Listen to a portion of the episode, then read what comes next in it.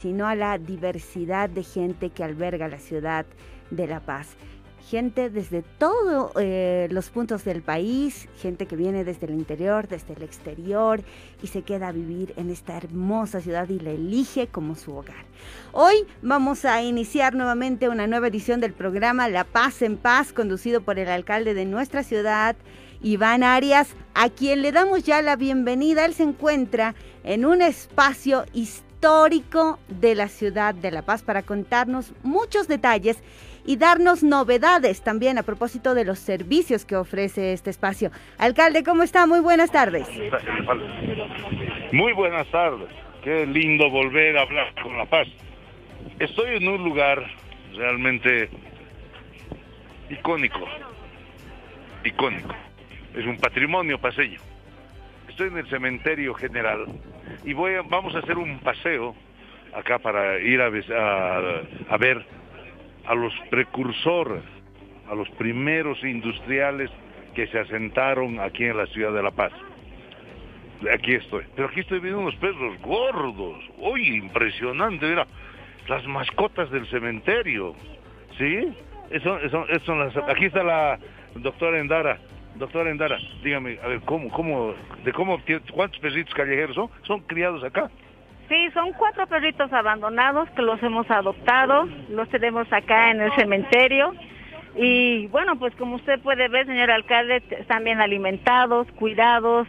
Sonosis también es parte de ello, nos ayuda con su con sus vacunas, para bañarlos, para todo ¿Cuántos dices que te? Tenemos cuatro perritos que son adoptados y tenemos dos que son del cementerio general. Eh, los nombres, a ver, eh, eh, esa perrita, ¿qué se llama? Ese perrito es el chino. Ah, es el chino, pero, yo parecía, parecía hembra, parecía preñado, no, pero está gordo. Gordo, sí, está gordo. El otro es el chino 2. Chino 2. ¿Cómo no hay, no hay creatividad para poner los nombres? Así les da, pues después está el Choco, que está, eh, él siempre para en administración. Y tenemos el otro perrito, que también le decimos Choco, que está igual en la administración. ¿Y ellos cuidan en la noche del cementerio? Ellos no, ellos tienen allá su, habitación, su casita, ahí ellos se llegan en la noche y se entran y salen los otros dos perros que son los que cuidan, o sea, que están corriendo en todo el cementerio. Ah, qué bien. Bueno, estamos aquí en el cementerio, tú eres la gerente, la directora del cementerio. ¿Qué tal? ¿Cómo va? ¿Qué desafíos tenemos? Esta mañana hemos llegado a un gran acuerdo. Así señor alcalde, es una buena noticia después prácticamente casi de unos 10 meses de haber consensuado, haber negociado y finalmente llegar a una a un acuerdo, ¿no? Entre los vecinos, las juntas de vecinos, los familiares, el gobierno autónomo municipal y la entidad para ya poner eh, en orden lo que es el cementerio de la Llamita. Eso es, es estamos hablando de otro cementerio, el cementerio La Llamita, que era problema, pero hemos llegado a un acuerdo y hemos firmado esta mañana ya un convenio, un acuerdo. De acuerdo, así es, eh, es una fiesta en realidad porque algo que no se ha podido hacer en mucho tiempo, lo hemos logrado, eh, más bien han entendido, se, está manteniendo también el casco viejo, se van a mantener a sus, a sus fallecidos. ¿Cuándo empezamos las obras? Eh, esto es en periférica, es una buena noticia para la periférica. ¿Cuándo empezamos las obras allá?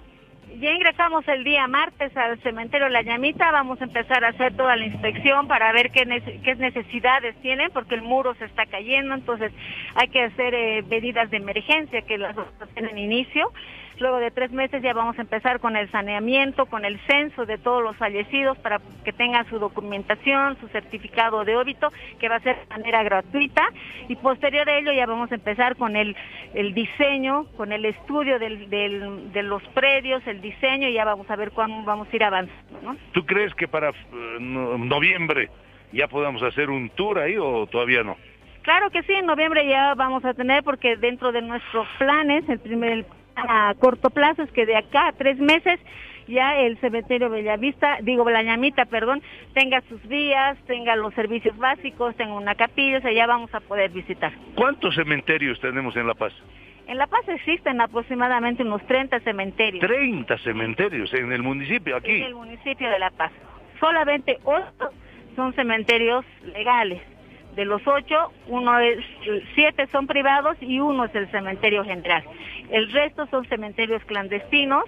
Dentro de los cementerios clandestinos son cuatro, eh, son cinco predios que pertenecen a la propiedad municipal, que precisamente la entidad de cementerios está regularizando estos cementerios. Ya hemos dado inicio con La Llamita, Bellavista, eh, Chijipata, Valle de las Flores y eh, tenemos uno en el en Vinotín. 30 cementerios y, la mayoría de ellos eh, clandestinos. Sí. Eh, se utiliza el término clandestino porque no cuentan con la licencia ambiental. Para tener un cementerio tiene que contar con la licencia ambiental por la contaminación de los residuos y obviamente de los gases que elimina el, cuerpo, ¿no? Una vez que, ha quedado eh, fallecido. Muy bien, está aquí también conmigo el... Ahí están, los perros están ladrando. Han visto que un perro estaba entrando ajeno y lo han ido a perseguir. Los cuidadores.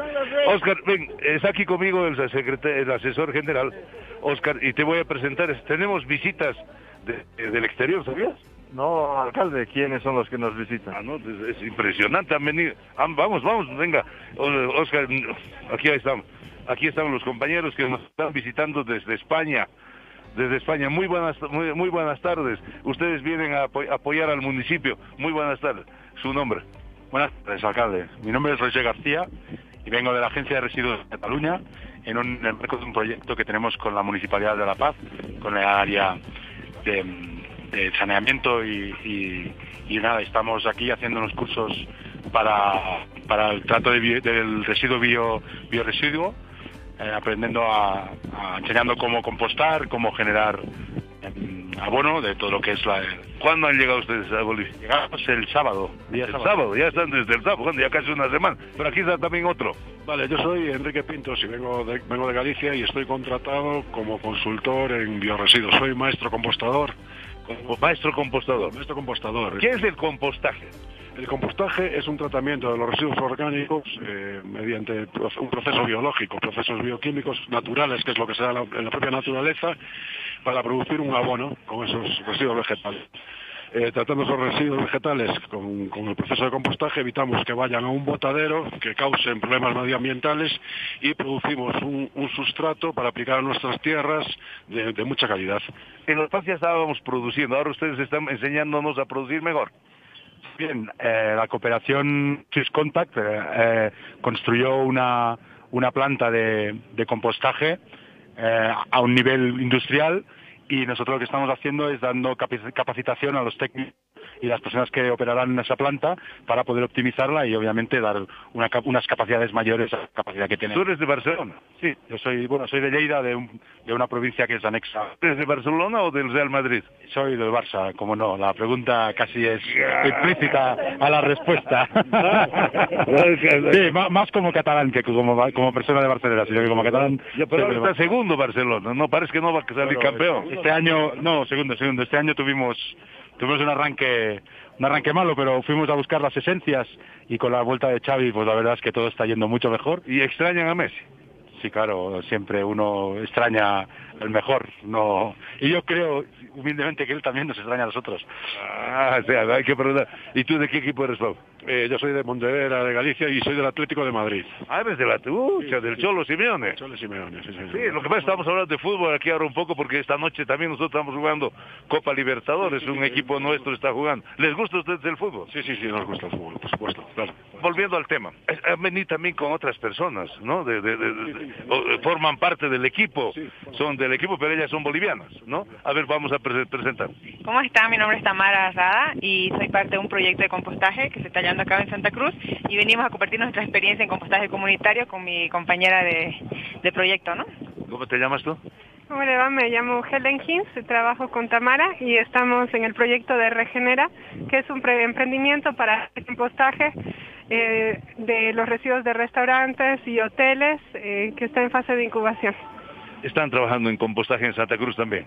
Correcto, estamos haciendo compostaje de un restaurante, está en el centro histórico de la ciudad y no hemos tenido ningún problema con malos olores ni con otros animales que se nos hayan querido meter. Hemos tenido excelentes resultados. En, pleno centro de la ciudad, haciendo ustedes compostaje, porque normalmente esto produce olores. ¿Cómo han hecho para que no se produzca olores? Normalmente cuando el proceso de compostaje está bien hecho no produce ningún tipo de olor desagradable. Entonces no hemos tenido problemas con malos olores y estamos a una cuadra y media de la plaza central de Santa Cruz. ¿Y ustedes procesan, lo vimos estar o dicen? Sí, correcto, de un restaurante, también hay una cafetería y un bar. Y ustedes, esa, es- en vez de que se vaya eso al botadero, lo procesan. Correcto, procesamos eh, alrededor de 20 kilos cada dos días. Uy, qué bien. Ya va un año, ¿no? Y se va procesando cerca de 1.5 toneladas de residuo orgánico de un solo restaurante, ¿no? Qué bien, qué bien. Dígame, ¿qué experiencia impresionante tienen ustedes de, de, España que nos, nos, ayude a aprender mucho? Yo vengo de trabajar durante seis años en el Plan Revitaliza, que es un proyecto que se hizo a, nivel provincial. La provincia es una agrupación de municipios. Esto se hizo en la provincia de Pontevedra, que es un- una agrupación de 61 municipios, y, fue un plan centrado en el, en proyecto de compostaje. Eh, durante seis años empezó una fase demostrativa, implantando y a día de hoy ya hay municipios que están compostando prácticamente el 100% de sus residuos orgánicos. Al compostar esos residuos orgánicos aseguran que el resto de los residuos que se producen vayan mucho más limpios, con lo cual pueden conseguir unos ingresos por la venta del papel, por la venta de, de los envases, porque van a ir limpios y, y libres de esos residuos orgánicos. Impresionante, oiga. También en números decirles que somos eh, 900.000 habitantes en toda la provincia, 970.000 habitantes, y hay eh, colocados de hoy y, en la calle, en la propia calle, es algo que está, eh, está totalmente, eh, como la gente, que no sé decirlo, integrado en, la población, eh, están en la propia calle y hay más de mil unidades de compostaje colocadas en la calle, 7.000 composteros en las viviendas colocados, con lo cual ya hay un, por- un 10% de la población de la provincia está compostando todos los residuos. ¿Y qué haces con el abono? El abono, se- lo- los propios participantes pueden llevarlo para sus huertas, tienen derecho, por participar, tienen derecho a usar ese abono en sus huertas, lo pueden llevar ellos, el que sobra lo llevan los municipios y en municipios donde hay mucha producción hay agricultores que lo pueden llevar para sus, para sus explotaciones, sus plantaciones, etcétera. Y todo tiene salida, no sobra nada, porque Oh, qué. ¿Qué tal? No, es recalcar esto, ¿no? En Cataluña eh, la gestión del bioresiduo es el pilar de toda la estrategia de gestión, de gestión del residuo sólido municipal y, como decía Enrique, pues reforzar esa idea de que si el bioresiduo se trata correctamente, la, valorización del resto de flujos que tiene el residuo es importantísimo y aquí pues la, línea que estamos apoyando y, compartiendo con ustedes que en, en cierta medida están haciendo lo mismo. Qué, lindo. ¿Qué tal, qué, tal, secretario? Aquí está el secretario Lomber de Medio Ambiente. ¿Qué tal esta experiencia? Impresionante, alcalde, eh, anunciar a la población que nosotros ya en el ex relleno de Mallaza tenemos nuestra planta de compostaje, que es un proyecto impulsado por Swiss Contact, que lo estamos ya poniendo, estamos en proceso de implementación, estamos en la parte de la marcha blanca y seguramente dentro de tres meses nosotros como municipio vamos a estar procesando entre 20 a 30 toneladas de compost al día. Anunciar nosotros que también recogemos residuos de aquí del cementerio que son parte del proceso de Las flores secas. las flores secas, ramas, restos de poda, también utilizamos en la mezcla, en la producción de, de nuestro abono. Entonces, con satisfacción decimos que en tres meses vamos a tener ya la, la posibilidad de, procesar 30 toneladas de día, señor alcalde. Qué bien, muy bien. Yo estoy, vamos, vamos, vamos metiéndonos al cementerio porque quiero, vamos a hacer un recorrido mientras hablamos de la vida, también vamos a hablar de, de los muertos, ¿no? O sea, va- vamos a hacer un recorrido. Pero el día de hoy, dígame, sí, dígame. Está Freddy Koch en línea, que es el coordinador de Swiss Contact, para tener una conversación con usted. A ver, que, eh, Freddy Koch, que es el que ha posibilitado este, este apoyo, ¿no? Exactamente. A ver, Freddy, estás en línea, adelante, eh, Swiss Contas, que nos apoya siempre al gobierno municipal. Alcalde, ¿cómo está? Buenas tardes, un placer de estar en el programa, pues, y encantado de poder escuchar todas estas novedades eh, eh, que están ocurriendo. Bueno, Quería que nos cuentes y primero agradecerte este apoyo. Eh, contanos de dónde salió la idea, desde hace cuánto tiempo tenemos esta alianza que es tan buena para el municipio. Eh, bueno, como Swiss Contact somos aliados del, municipio ya hace más de 25 años que trabajamos en el tema de los residuos sólidos, con la implementación de todos los modelos de recolección diferenciada y ahora con el apoyo de la cooperación sueca y, en coordinación con el Betas y Agua Tuya, estamos implementando el proyecto Basura Cero con el municipio de La Paz, que plantea precisamente eh, la gestión eh, integral de los residuos, lo que han comentado nuestros amigos Roger de, de- de Cataluña, ah, con, con los cuales también hemos trabajado todos estos conceptos, es ofrecerle, ofrecerle alcalde al vecino eh, varias posibilidades para que puedan gestionar sus residuos sólidos. La primera es domiciliariamente, que puedan hacer su sistema de compostaje en su casa, por eso es de que tenemos unos compostadores domiciliarios que funcionan muy bien. Tenemos el descentralizado, que lo mencionaron también eh, en varios barrios ya de La Paz, y vamos a, eh, esperamos sinceramente este año llegar a por lo menos 15 barrios que tengan sus compostadores distritales y también tenemos la propuesta de la planta municipal, la que está en, en Mayasa, es un apoyo financiado por la cooperación sueca, a quienes les agradecemos muchísimo por todo este apoyo hacia la ciudad y pues estamos seguros que todo este, este compost va a servir para enverdecer nuestra bella La Paz. Gracias, gracias, muchísimas gracias y como diríamos en, en sueco, Borshogut, taxomiket, hey do. Excelente, alcalde, muchas gracias. Gracias. Eh, Seguimos aquí. de poder cooperando. Sí, gracias. Estamos aquí, como digo, en el cementerio y aquí hay un letrero que, está eh, a la entrada que dice vivir sin hacer daño, morirse de repente, son la envidiable vida y la envidiable muerte. Una frase de Gregorio Reynolds. Hay que repintarla. Sí, señor alcalde, dentro de lo que viene a ser el mantenimiento estamos ya viendo toda la parte lo que es la señalética y los cuadros, porque de inicio estamos empezando, hemos empezado con el mantenimiento de las vías, ¿no? Que eh, queremos evitar que los usuarios tengan algún accidente, porque ha estado muy, por todo el tiempo que ha estado descuidado por la pandemia, etcétera, las vías estaban muy descuidadas, los jardines, estamos dando prioridad eh, a la- algunas cosas, pero sí estamos ya viendo la parte de los de la señalética también que tenemos que cambiar. Dígame, ¿cuántos, cuántos eh, cuerpos, cuántos difuntos habrán aquí? Eh, aproximadamente estamos con eh, 150 mil fallecidos. Eh, que tenemos registrados. Sin embargo, tenemos que hacer un censo porque eh, ha habido eh, algunos cambios que se han sucedido con el sistema que anteriormente se se subían los datos de los fallecidos y estamos empezando ya a hacer un censo integral, mismo que va a subir dentro de una plataforma digital que también lo estamos trabajando con, eh, con DETIGA, con la dirección de DETIGA, para brindar inclusive al usuario que todo lo pueda hacer por la vía online. ¿no? Ahora estamos visitando... Mire, a ver, este, este es, este es el, lo que quiero llamar el mausoleo, ¿no? Del general José Manuel Pando, ¿no? Que fue el que lideró la revolución eh, federal en 1899, 1900. Un gran patriota paseño. Qué bello. O sea, tiene ahí el- su monumento. Así es, eh, señor alcalde. Eh, sector por donde vamos a visitaros, este es, como usted dice, es el mausoleo del general Juan Manuel Pando. Eh, es un José, mausoleo- José, José Manuel. José Pando y es un, eh, un espacio eh, privado, ¿no? Considerado patrimonio también dentro del cementerio general por la estructura que tiene, por el, el diseño que tiene el mismo cementerio, el, el mismo mausoleo, como usted podrá ver, está lleno de jardines, eh, tiene la, la estructura de haciendo homenaje a lo que hizo en ese entonces el general, ¿no es cierto? Interesante, interesante, ¿no? ¿Qué, ¿Tú, qué te parece este lugar?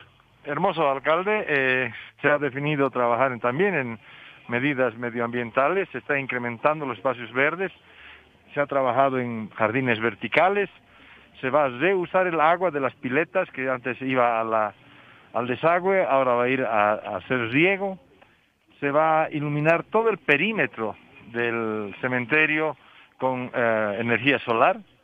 Entonces son eh, estas medidas amigables con el medio ambiente y además eh, para los eh, ciudadanos vamos a construir un par de eh, salones velatorios de manera de que puedan tener aquí a sus difuntos en el velorio, puedan tener al lado la misa católica, vamos a habilitar el domingo la iglesia nuevamente con presencia de Monseñor Galván en la misa de Domingo de Ramos. Y eh, una vez que pase la misa de cuerpo presente también va a poder ser enterrado en este lugar. La demanda para el cementerio es altísima y eh, creemos que eso va a permitir mejorar el servicio. Nosotros queremos que el paseño cuando venga a visitar a sus difuntos se sienta confortable, se sienta tranquilo, eh, y, sea un placer, a pesar del dolor que tiene de visitar a sus ah, difuntos, sea un placer estar en este lugar. Dígame, ¿nacen más o mueren más? Nacen más, alcalde. Sí, hay más, hay más nacidos que muertos. Por eso la ah, tasa de crecimiento de la población en Bolivia es como 3.6 y los muertos es menos. No, no, es, es la tasa de crecimiento. O sea, entre, los que mueren y los que eh, nacen, la diferencia es 3.6% de acuerdo al censo último del INE. Muy bien, vamos bien, seguiremos. Y aquí están los helados de canela. Qué típico, ¿no? Estamos aquí del cementerio, de aquí de la puerta de atrás del cementerio. Nos hemos, hemos venido a saludar al alcalde con mucho cariño de parte de los helados y las niñas que venden flores. ¿Cuál es la característica de este helado tan querido, tan saboreado? Dicen que si vienes al cementerio y no has comido helados de canela, no has estado en el cementerio. No, es, es verdad, sí, señor alcalde. Nuestro helado es tradición paseña. Nosotros eh, vendemos nuestro heladito con su respectiva empanadita. Empanadita. Caramba, ¿qué tal va la venta? Mm, más o menos. ¿Por qué? porque por la pandemia también la gente tiene miedo a venir al, cementerio y es un poco vacío. con el clima más que nos que no nos colabora, con eso peor. Va a ir mejor, va a ir mejorando. Ya estamos reactivando la economía, ya está. Dios, Dios quiera, alcalde. ¿Cuántas guaguitas tienes? Dos. Dos guaguitas. Muy bien, aquí está. Para los que nos están viendo por por Facebook, miren qué rico helado tómese, señor secretario. Yo no puedo porque estoy transmitiendo. Me vas a invitar para después. Ya me vas a invitar al salir. invitar a aquellos compañeros que, que coman helado. Eh, aquí, venga, doctora Amparo. Eh, invitar, invitarme de fresquito. Doctora, eh, las, eh, las flores. Las floristas, sí. Estamos viniendo a, a recibirle. A que por favor nos pueden abrir la puerta de los hasta las 5, pues nos pueden ayudar. ¿Cómo es eso? A ver, explíqueme. Trabajamos hasta las 4 nomás. Entonces ahora quisiéramos que nos ayude para que hasta las 5 siquiera pueda la puerta estar abierta. ¿Cómo es eso? Eh, a ver, explíqueme, doctor. ¿Por qué solo hasta las 4 y no hasta las 5 como piden ellos? Lo que pasa es que ha habido las restricciones por el tema del, del COVID, ¿no? Y la puerta en las que están las señoras de la de la puerta 6, de, la puerta 5, perdón. Entonces tienen una restricción en el momento del cerrado, pero sí eso ya estamos viendo nuevamente, como ya estamos llegando a la normalidad, vamos a ir empezando también ampliando. Lo que pasa es que ya hemos decidido en el COE ya levantar las restricciones horarias, ¿no? Entonces, yo creo que el pedido de las señoras puede ser atendido. ¿Qué le parece? Mire, ya vamos a, ya vamos a abrir una horita más. Qué lindo, muchas gracias, que Dios los bendiga. Muchas gracias, agradecemos porque siquiera podemos trabajar una horita más, porque como no hay mucha gente, entonces la gente ya va a venir también un poco, siquiera ya va a haber un poco más salida Vamos a tener también más, eh, como se han levantado las medidas, vamos a tener también más visitantes. Eh, salen de las oficinas, muchas veces van a pasar en ese horario, entonces vamos a aperturar la puerta también hasta las 5 de la tarde. Y que el Señor les bendiga, muchas gracias. Aquí estamos. Pues de eso se trata el programa, de, de vivir no solo, no solo relatar, sino hablar con la gente. Pero estoy, estoy en el cementerio, doctora. Aquí a mi lado está la doctora Amparo Morales. Dos, hoy, el día de hoy, dos mujeres asesinadas no, no hoy día, ¿no? Una de ellas parece que es de hace días, la otra también es de dos días.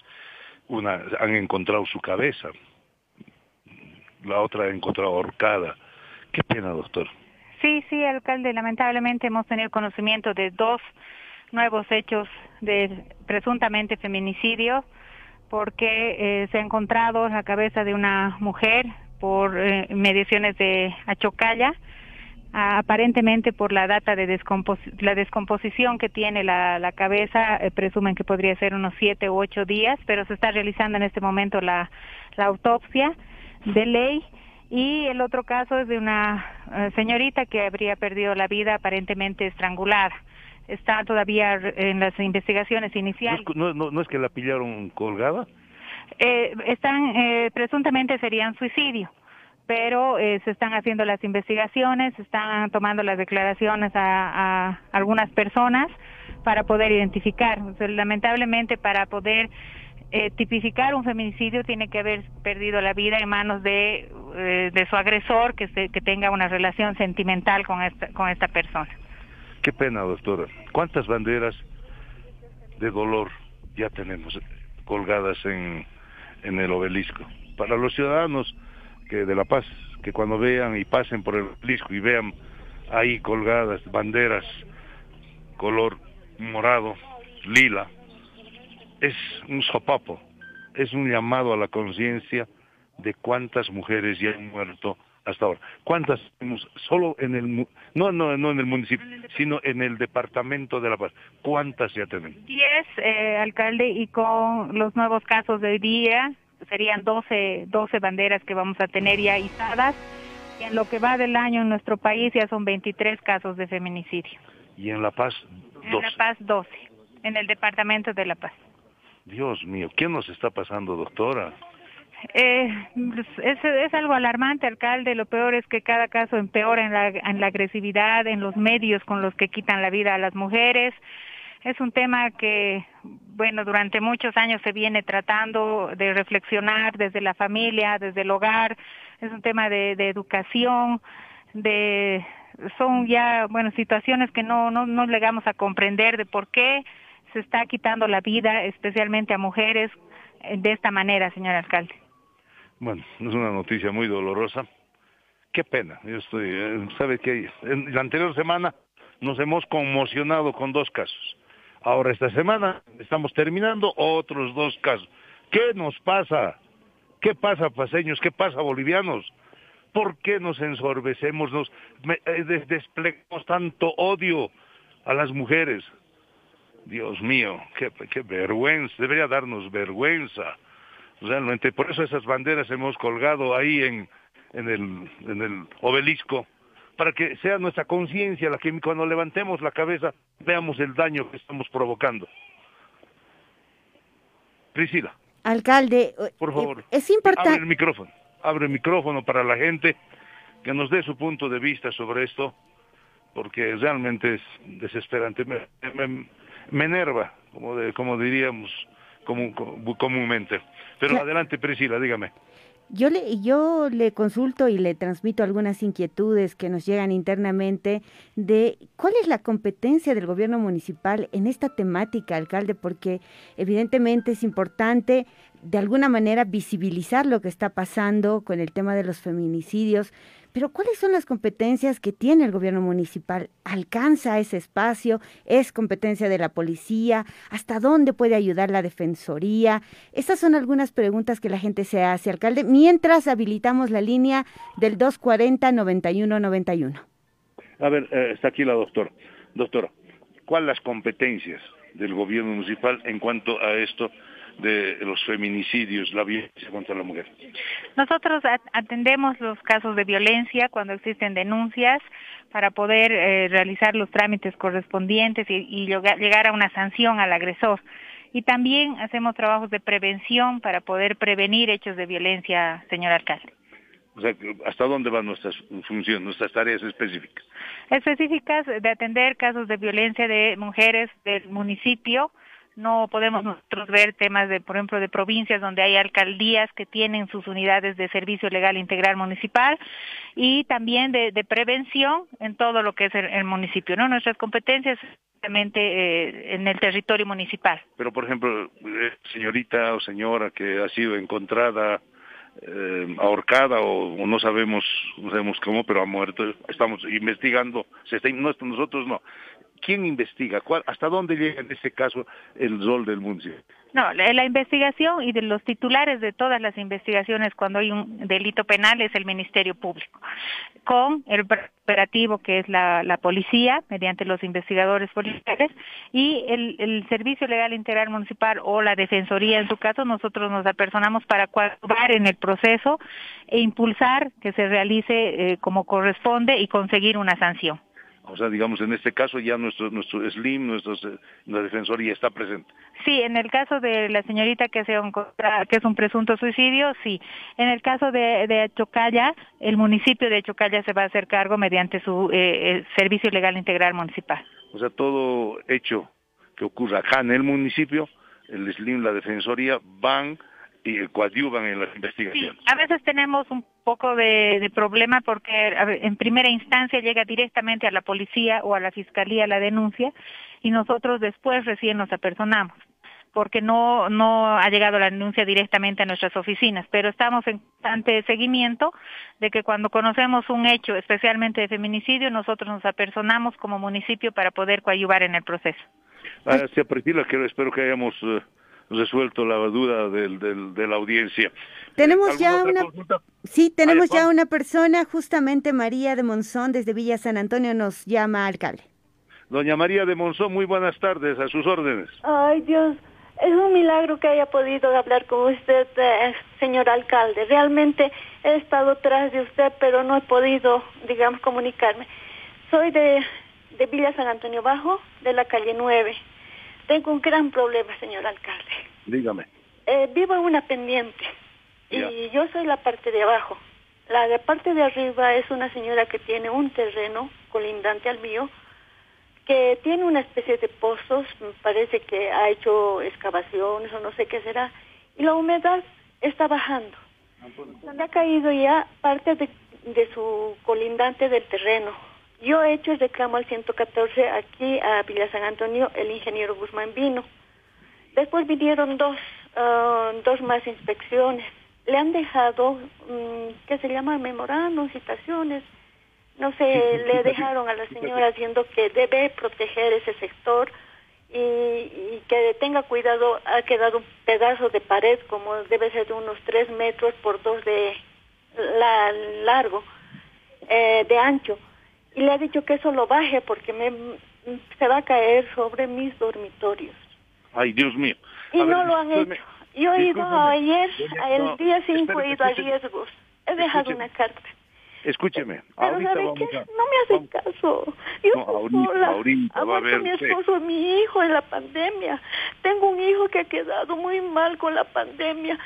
Eh, él tiene, no puede hacer muchos ejercicios, nada. Él está trabajando recién, tan solo horas. Ha estado, si usted se ve en el Facebook, va a ver que mi hijo estaba ahí, que estábamos buscando muchas cosas para que salga él. Si ha salido vivo. Yo soy una persona de 63 años. Vivo tan solo con la jubilación de mi esposo. Yo no puedo hacer más nada una vez muerto mi hijo mayor y mi esposo. Estoy sola. Yo les he dicho, no puedo yo eh, mover nada. Tengo miedo que se caiga. No duermo en las noches, señor alcalde. Cualquier rato va a afectar mi pared. Yo no tengo para solucionar. Y ese terreno quisiera que usted vea, es sembradío, no sé, yo no sé cómo pueden en una pendiente dejar que las personas, la humedad siga penetrando con el tiempo, si no es ahora, señor alcalde, mi casa se va a caer. Bueno, a ver, le estaba que... Pero, pero gracias, gracias por contar todo. Por favor, ayúdenme. Yo sé que usted puede decirles a los de riesgos y también o a los del 114. A mí me atendió el ingeniero Guzmán y lo único que hacen más bien a mí me han pedido papeles. Yo tengo catastro, tengo planos aprobados que no los he realizado, pero están esos cuartos en el catastro y me salen con que no tienen ellos nada. A mí me han hecho hacer estudios de suelos para sacar mi, mi plano de construcción. Yo he hecho dos estudios de suelos, pero la señora de ahí no tiene ni siquiera un papel donde que le conste o no le han pedido nada, pero a mí sí me han pedido yo no sé cómo puede ser esto, ayúdenme, es que, que puedan bajar esa pared, porque tarde o temprano a mí me va a afectar, señor Escúcheme, alcalde. ahora sí, escúcheme, estoy en contacto, estamos contactándonos ahorita, eh, Priscila, que usted llame, no creo que usted está llamando ya al señor... um, eh, Francisco Muñoz.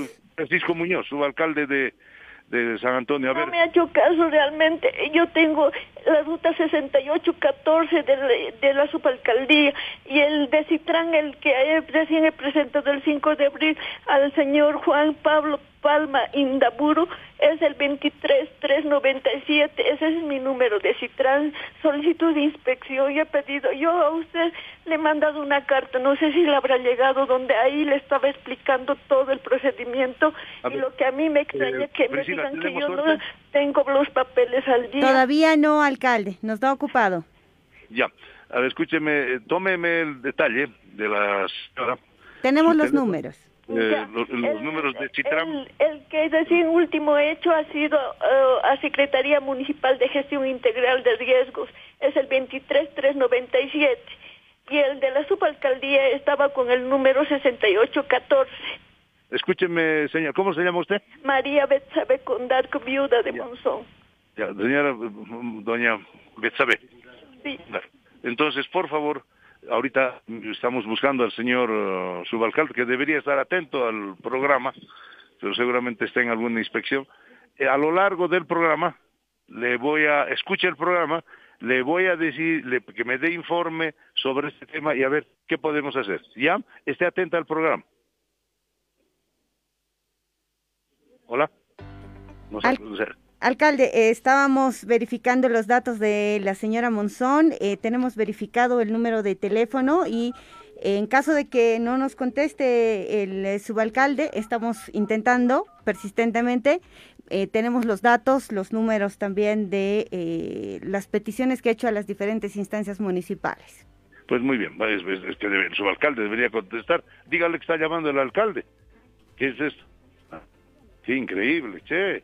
No, bueno, volvemos aquí. Eh, la señora, por favor, la señora que esté atenta, vamos a ubicarlo al subalcalde. Ya, eh, estamos aquí en el cementerio. Y aquí estamos con la, en, el- en el mausoleo de la familia Lorini Alborta. Cuénteme un poquito la historia de esta, de esta familia. Bien, señor alcalde, aquí eh, Paola le va a hacer una reseña de lo A ver, a ver. Paula. ¿Cómo está, señora alcalde? Buenas tardes a toda la audiencia. Bueno, contarles un poco, ¿no? También la historia que tiene el cementerio, que es algo, es un- realmente es un patrimonio para todos nosotros. Y bueno, Lorini era un profesor de ciencias naturales. Él, se bueno, él, él residía en los Yungas y dedicaba su vida a poder hacer eh, varios medicinales, o sea, productos medicinales y medicinas. Y él es el que ha inventado la Coca-Cola, ¿no?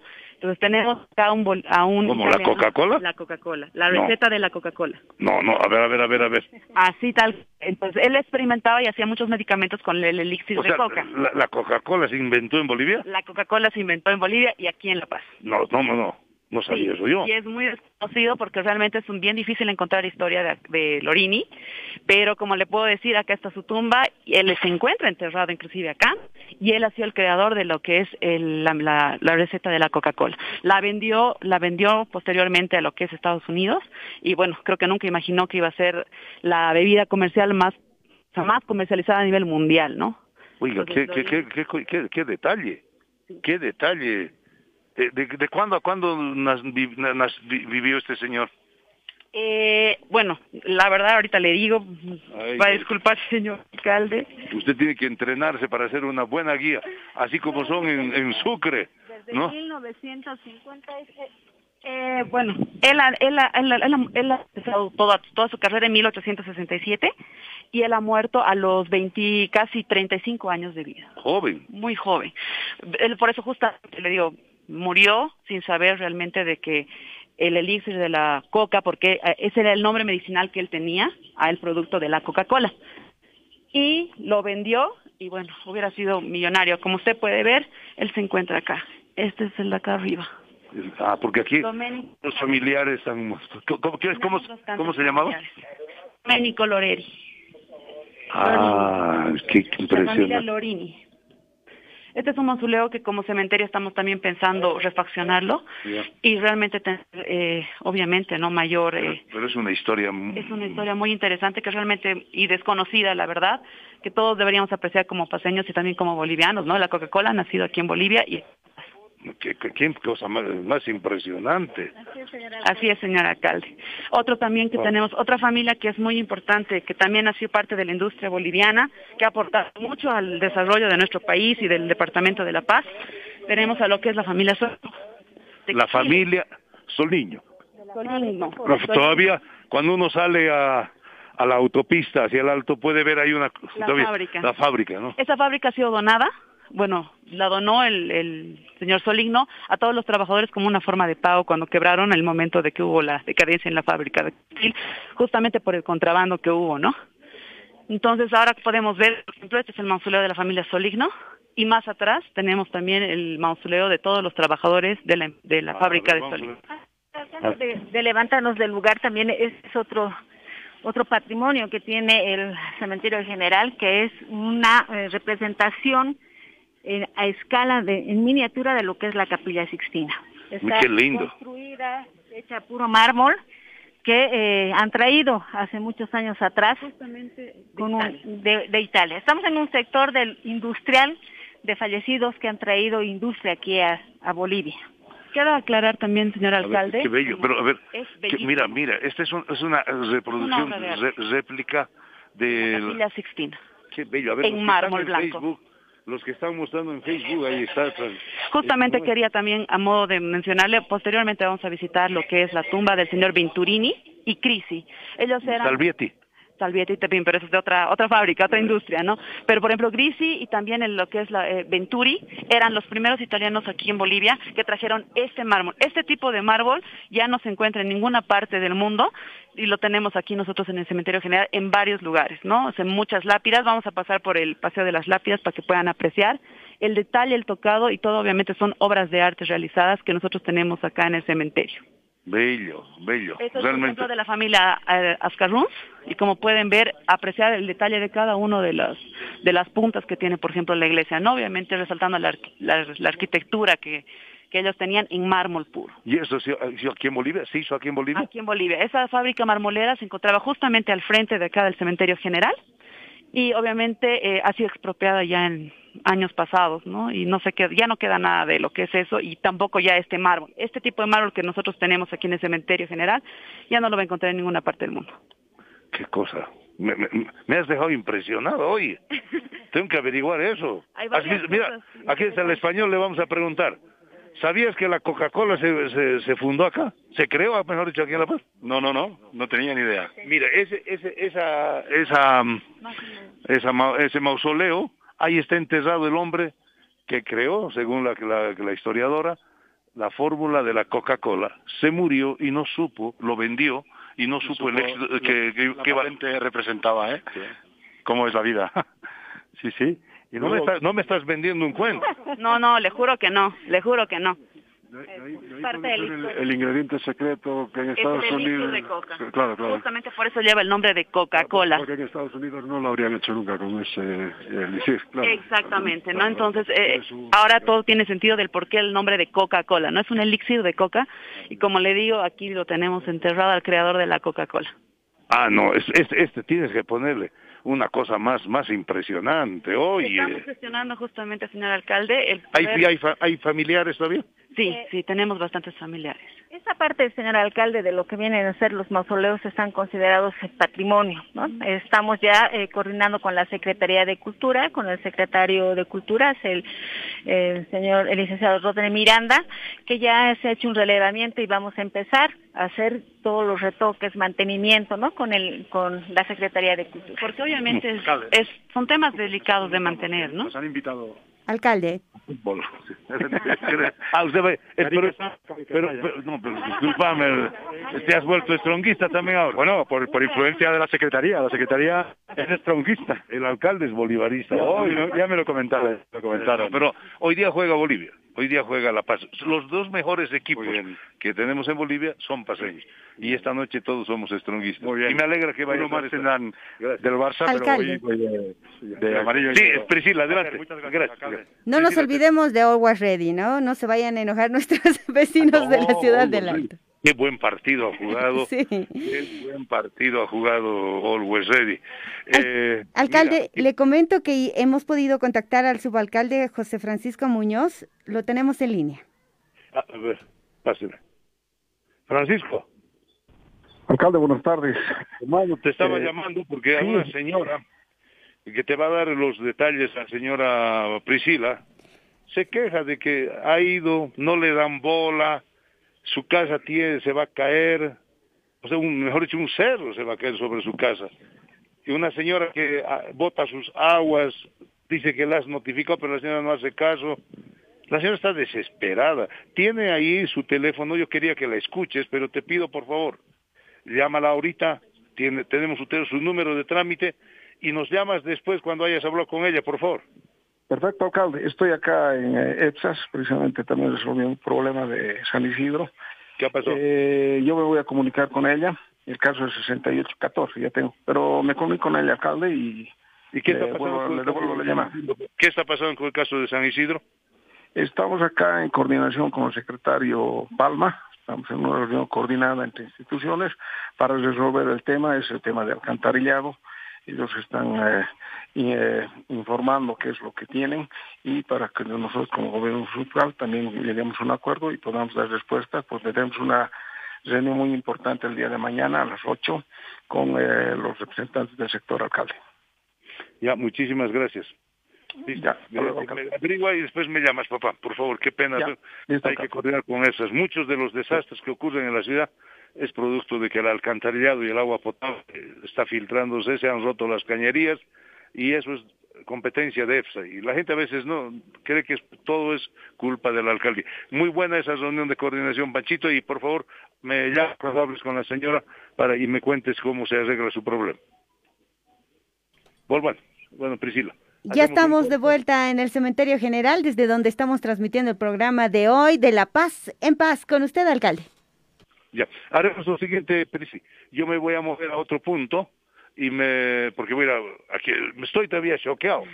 Estoy todavía choqueado al enterarme que la, que la fórmula de la Coca-Cola se ha hecho aquí en Bolivia por la familia Lorini. El nombre exacto del señor que se llamaba Domenico Lorini. Domenico Lorini. Qué cosa más. Bueno, vamos a un corte, eh, un minutito y vuelvo por ya en otro punto del cementerio. Bueno, alcalde, mientras tanto, nosotros antes del corte vamos a informar a la ciudad sobre el plan de bacheo por el bien común. Durante esta última semana se han realizado trabajos programados en las siguientes calles. Mucha atención. En la Eduardo Baroa y Calatayud en el Macro Max Paredes. En la circunvalación en San Antonio e Illampu en el centro de la ciudad. Además, se ha hecho trabajos de señalización en varias calles y avenidas. Recordemos que el programa anterior mucha gente decía hay que trabajar en la señalización de las vías con el tema de la pandemia, la falta de mantenimiento, ya no está clara la señalización en la ciudad, pues se está trabajando también en, en varias calles, por ejemplo, en la República, en la 4 de Mayo, en la eh, Kilman, en Max Paredes y en la Muñoz Reyes en la zona sur. Yo quiero agradecer a la gente de Mavías porque el trayecto que yo hacía de mi hogar hacia, hacia el trabajo también ha sido bacheado allá en Villa Armonía. Así que muchas calles de la ciudad se están reparando de a poco con este plan de bacheo por el bien común. Con esa buena noticia nos vamos a la pausa.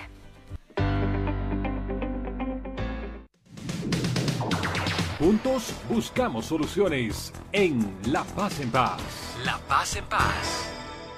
Paga tus impuestos de bienes inmuebles y vehículos y hazlo con descuentos. Si pagas desde hoy hasta el 7 de abril, te beneficias con un descuento del 10% y del 8 de abril al 23 de mayo obtienes el 5% de rebaja. No pierdas esta oportunidad. Paga tus impuestos, hazlo con descuentos, obtén el 10 y el 5%. Paga tus impuestos, hazlo ya. La Paz, ciudad de movimiento, gobierno autónomo municipal. Todos los jueves a las 14 y 10, el alcalde Iván Arias escuchará a la gente. Todo lo que sea investigar, todo lo que sea averiguar. desde para las calles y a través de las redes. Será una oportunidad para dialogar y descubrir qué pasa con nuestra ciudad. Yo he prometido al pueblo de La Paz entrar por la puerta ancha y salir por la puerta ancha. Señor alcalde, en mi barrio tenemos... Hay unos baches que perjudican el La paz en paz, un diálogo con nuestro alcalde. Paga tus impuestos de bienes inmuebles y vehículos y hazlo con descuentos. Si pagas desde hoy hasta el 7 de abril, te beneficias con un descuento del 10% y del 8 de abril al 23 de mayo obtienes el 5% de rebaja. No pierdas esta oportunidad. Paga tus impuestos, hazlo con descuentos, obtén el 10 y el 5%. Paga tus impuestos, hazlo ya. La Paz, ciudad de movimiento, gobierno autónomo municipal.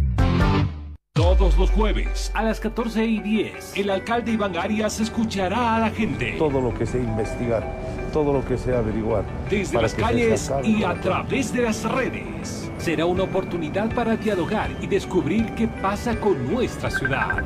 Yo he prometido al pueblo de La Paz entrar por la puerta ancha y salir por la puerta ancha. Señor alcalde, en mi barrio tenemos... Hay unos baches que perjudican el La paz en paz, un diálogo con nuestro alcalde.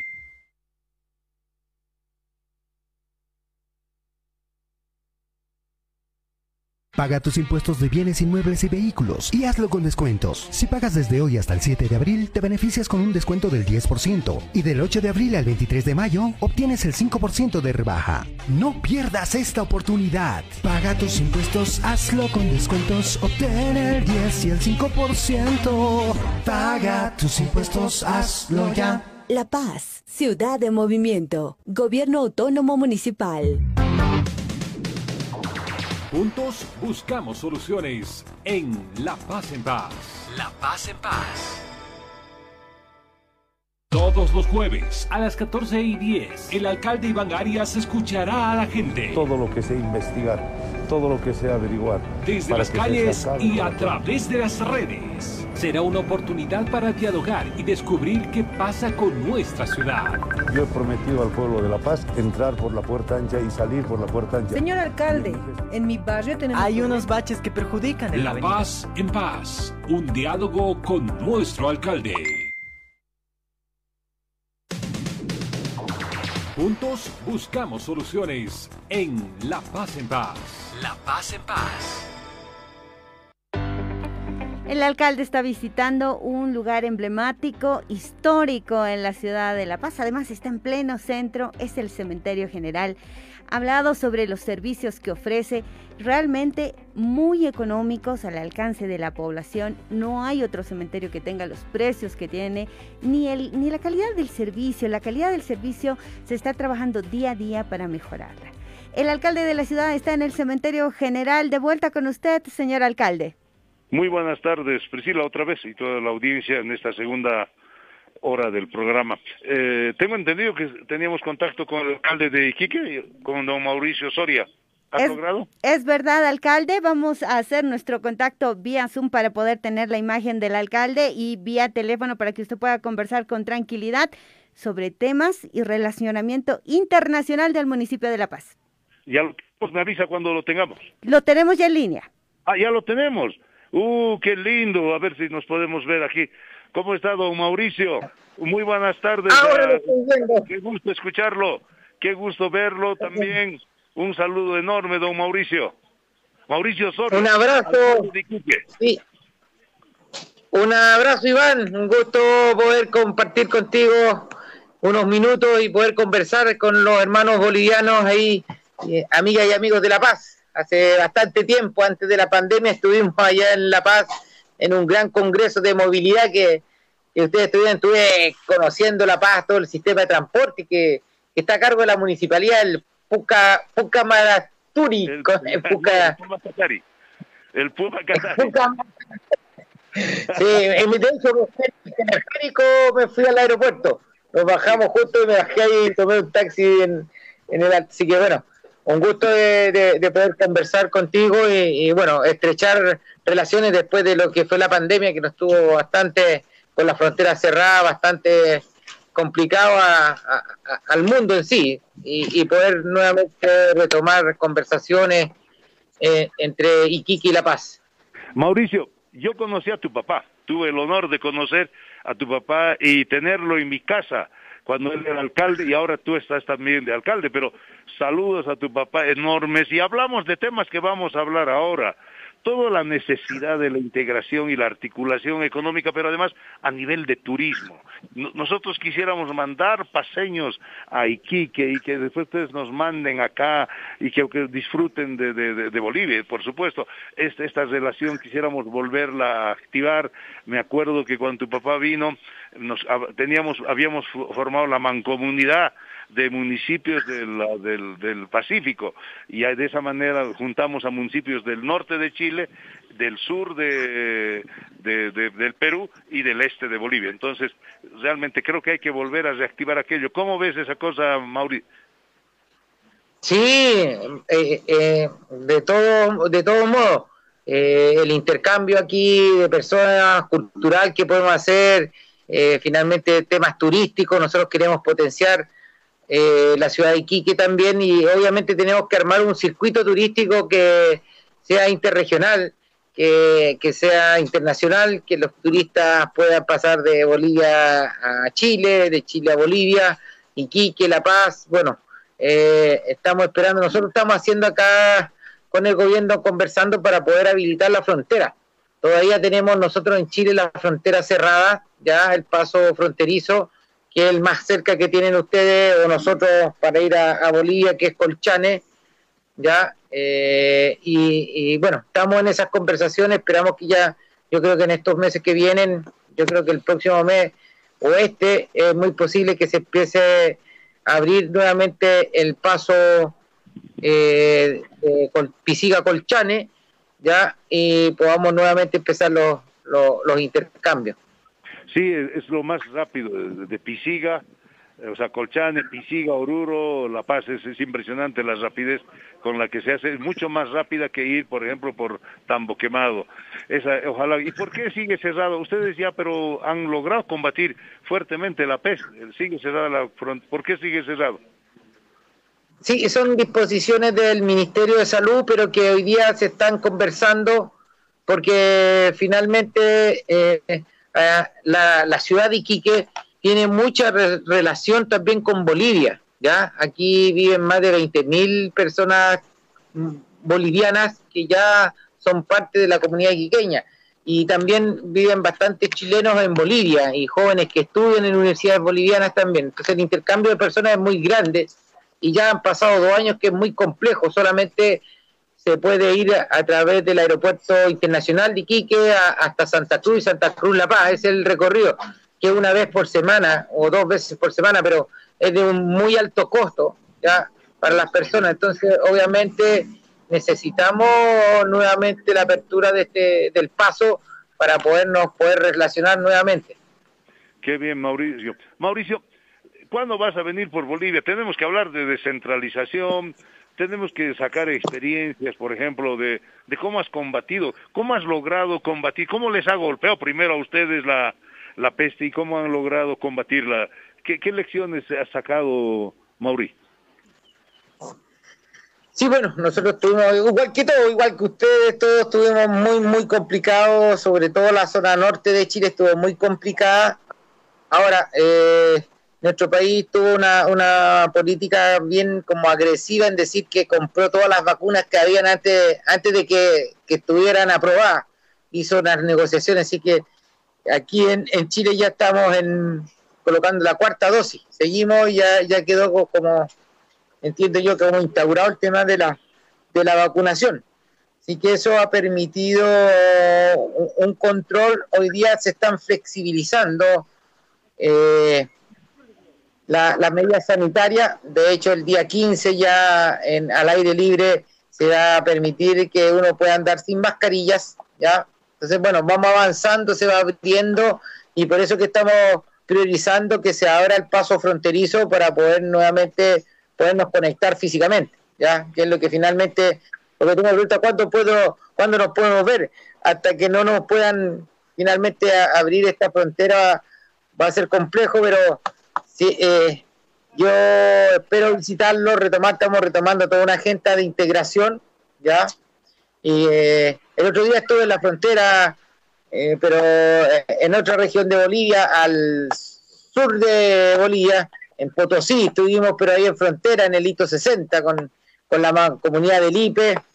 Después estuvimos con los amigos en, en, en, Cancosa, que es un poquito más, más arriba, más al norte ahí con el tema del salar por temas turísticos, así que espero poderlos ver y, tener esta conexión con la capital, que, es La Paz obviamente, una gran capital de Sudamérica, podernos conectar directamente y, poderle también ofrecer la plataforma que tenemos de servicio, que es la ciudad de Iquique, para todo el comercio internacional. Esperemos que se abra pronto la, frontera y vamos a hacer intercambios de, experiencias, vamos a hacer intercambios técnicos, nosotros podemos hacer encuentro de saberes, ustedes nos enseñan, nosotros les enseñamos, todos aprendemos, queremos, porque Quique tiene, tiene que enseñarnos mucho. Yo me acuerdo la frase de tu papá, yo le pregunté una vez, señor Oscar, le dije, ¿por qué viajas tanto? ¿Y cuándo estás en el municipio? Me dijo, no, pues me para eso tengo equipo yo tengo que ir a vender mi municipio para atraer inversiones, atraer turistas. Esa era la filosofía de tu papá, que creo que fue senador, ¿no?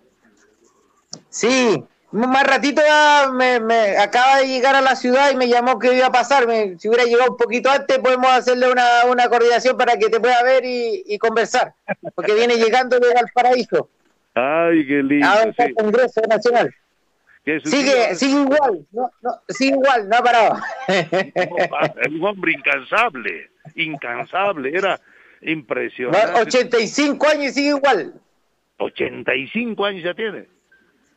Sí. yo quisiera llegar a esa edad y con esa vitalidad de, tu padre. Yo me acuerdo que cuando vino la delegación, todos estaban con Rochi, menos él. Él seguía cantando, hablando. Ay, realmente impresionante. No, le afecta la altura. Tiene... Yo cuando voy a La Paz, tengo un día que estoy ahí pero ya, ya, me complico, yo me complico la altura, pero mi padre no, no, no tiene ni un problema con la altura, por eso que toda, toda la delegación estaba casi muerta y él seguía hablando, gritando. Qué, lindo. Mauri, entonces, bueno, no quiero quitarte más tiempo, yo también estoy aquí trabajando igual que vos. Mauri, un gran abrazo desde la distancia y pronto, Iquique y La Paz nos hermanaremos y haremos un encuentro de saberes, un encuentro de conocimientos, de aprendizajes y fomentaremos líneas de cooperación. Así es, eh, nosotros aprendimos mucho cuando estuvimos en La Paz, distintas cosas. Eh, ustedes en Bolivia tienen un, eh, es diferente acá en Chile, ustedes tienen un gran municipio con, acá los municipios son más pequeños, y Quique, bueno, es el, el municipio más grande de la región de Tarapacá, y, cuando estuvimos allá aprendimos mucho ahí visitando toda la actividad que hace la municipalidad de, La Paz en ese encuentro. No sé si todavía tienen las cebras ahí, me acuerdo que estaba... Eh, ¿Todavía siguen? Claro, hay cosas que son patrimonio. Aprendimos varias cosas ahí de lo que, que, tiene La Paz, un, gran municipio. Así que bueno, espero estar por la paz y podernos ver nuevamente y abrazar. Así que un gran abrazo. Saludos. Que les vaya muy bien. a todos al pueblo de Iquique. Muchas gracias, a ti también. Muchísimas gracias. Qué linda conversación con Mauricio Soria. Eh... Qué internacional está, alcalde.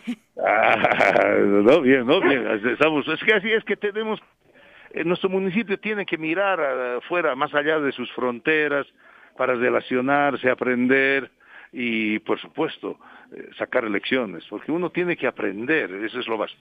Bueno, hoy también se festeja el Día Mundial de la Salud. Hoy, uh. eh, miren, no lo sabía. ¿Cuánta gente no lo sabrá?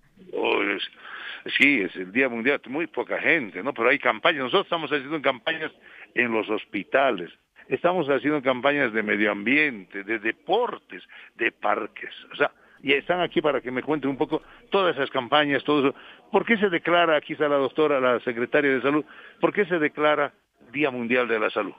Buenas tardes, alcalde, y buenas tardes a todos. Eh, bueno, se recuerda el Día Mundial de la Salud el 7 de abril porque es el día de la fundación de la Organización Mundial de la Salud. Y la Organización Mundial de la Salud quiere recordar este día no solamente relacionado a la salud con hospitales, tratamientos, sino con el mundo en general, ¿no? Con el medio ambiente, con la actividad deportiva, con la educación, o sea, son eh, son actividades que se están desarrollando en todo el mundo eh, a la salud, pero no solamente en hospitales, sino también eh, con medio ambiente, reitero, por ejemplo, el reciclaje y muchas otras cosas que ayudan a la salud. O sea, estamos entonces, por eso también esa campaña de reciclaje. ¿Qué estamos haciendo, digamos, primero a nivel de hospital? En los hospitales el día de hoy hemos tenido actividades, atenciones gratuitas eh, de los distintos servicios, orientación en alimentación con los servicios de nutrición, también fisioterapia. También ha habido, eh, han habido actividades para los propios funcionarios en relación a su salud mental. ¿no? Los médicos, enfermeras estamos eh, siempre sometidos a, presiones, a estrés. Imagínense. ¿A mí me puede dar una, una atención mental o no? Por supuesto que sí, pues uno, una de las personas más estresadas debe ser usted, señor alcalde está a cargo de una ciudad de... ¿Me ha dicho loco? No, no le estoy diciendo loco. Y ese es un, un, prejuicio que algunos tienen, ¿no? Dicen, no, me está diciendo el tema salud mental y esto no es porque uno esté loco, no, simplemente porque nosotros como seres humanos tenemos que relacionarnos con la naturaleza, de tener un poco la mente y... Eh, o sea, salud mental, no estar todo el tiempo, ¿qué vamos a hacer? ¿Qué vamos a hacer con los pumas? ¿Qué vamos a hacer con la basura? ¿Qué vamos a hacer con la salud? ¿Qué vamos a hacer con la educación? No, necesitamos una pausa por salud, porque eso también demanda energía, eh, también cobra la edad a todos, entonces eh, la salud mental es para todos y no es porque estemos locos, es porque pues, justamente es por el bienestar de, de cada familia y de cada persona. Muy bien. ¿Qué hacemos en medio ambiente en este Día de la Salud? Alcalde, justamente eh, conmemorando el Día Mundial de la Salud, hemos coordinado nosotros con la gente de la OPS y OMS, vamos a tener una actividad este sábado a las 9 de la mañana, van a participar la representante de la OPS en Bolivia con todo el personal de la OPS y voluntarios nos han pedido forestar en el ex relleno de Mayas, entonces vamos a tener una actividad de sensibilización, capacitación y forestación con el personal de, la OPS el sábado en el ex relleno de Mayas. ¿Qué hacemos en parques? Eh, aquí está la señora Ángela Oropesa, gerente de Emaver. Sí, licenciado. Y esta mañana estaba viendo un paro, creo. Sí, mire, hemos tenido algunos problemas administrativos, como siempre los sistemas a veces no nos ayudan, ¿no? Es un tema de, índole menor, ya estamos ahora regularizándolos con, con, la colaboración del Secretario de Gestión de Medio Ambiente. Bueno, nuestros parques estamos tratando de mejorar, con la Gestión de Medio Ambiente tenemos un lindo programa de revitalización de parques, vamos a agarrar en diferentes macrodistritos para este semestre, cumplir con nuevos parques, rehabilitar parques y también invitar a la población que tenemos no solamente parques para los niños, tenemos para jóvenes, para adultos mayores, nuestras máquinas de ejercicio. Entonces, los espacios verdes están para eso, para dar vida, para dar pulmones. Ahora, pero Ángela, tengo una queja. Dígame. Me han dicho mucha gente ya, y ya la transmite. Como ha llovido tanto, el chume, la, el y las las ramas han crecido, han crecido y dice, ¿cuándo van a limpiar esto? Está parecida selva. Las gradas en algunos lugares para subir ya están tapadas de, de, pasto y ahí se esconden los ladrones. ¿Qué pasa? Sí, precisamente la anterior semana hemos tenido caso de un vecino que ha tenido esta denuncia, ¿no? Que la copa está muy alta, que había queja de vecinos de la barrio igual, porque ahí se se esconden, ¿no? Delincuentes para caer, además de que nos tapan el alumbrado público. Entonces, eh, junto con la Secretaría de Gestión de Medio Ambiente, junto con CIREMU, las subalcaldías, la SMIP, se está desarrollando un plan que ya vamos a poner en conocimiento suyo de la población para que en dos meses podamos cumplir más de eh, 10 kilómetros de limpieza de chiji y levantamiento de copa de árboles, arbustivas y el recojo mismo de, las, de la limpieza también. Se la voy a, se la voy a cobrar. Se la voy a cobrar, mira, ¿cómo es, señor secretario? Se la voy a cobrar, eso yo. Pues evidentemente, alcalde, la campaña comienza este lunes. ¿Este lunes? Este lunes arranca la campaña. Eh, alcalde, estamos trabajando, como le decía, la gerente de Verde, la empresa municipal de Áreas Verdes, la Secretaría Municipal de Gestión Ambiental, Ciremo y La Paz Limpia. Y con el apoyo también de la Secretaría de Infraestructura Pública, ya tenemos un plan, las rutas diseñadas, eh, una parte vamos a hacer la limpieza de todos los chijis, vamos a hacer poda y levantamiento de copas, vamos a hacer intervenciones integrales en nuestras calles y avenidas y comenzamos este lunes, señor alcalde. Qué buena noticia, qué buena noticia. Uh, Ángel, cuidado te vuelvas diablo. eh, bueno, la población también informarles que este trimestre de enero a este marzo, en marzo ha terminado también nuestra época de estiaje, es decir, primavera, verano y pasamos ya otoño-invierno, entonces ya tenemos la autorización del SMGA para hacer las podas, por eso estamos entrando con ese plan de poda que siempre lo hemos prometido y ahora lo vamos a cumplir, pero de este primero de enero hasta eh, este trimestre hemos cubierto un millón cuadrados de mantenimiento de áreas verdes. Esto quiere decir reposición de plantines, plantado, en todos nuestros parques, mantenimiento también en todo lo que hemos podido cubrir con los recursos que tenemos. Ahora, respecto a los parques, se viene el 12 de abril.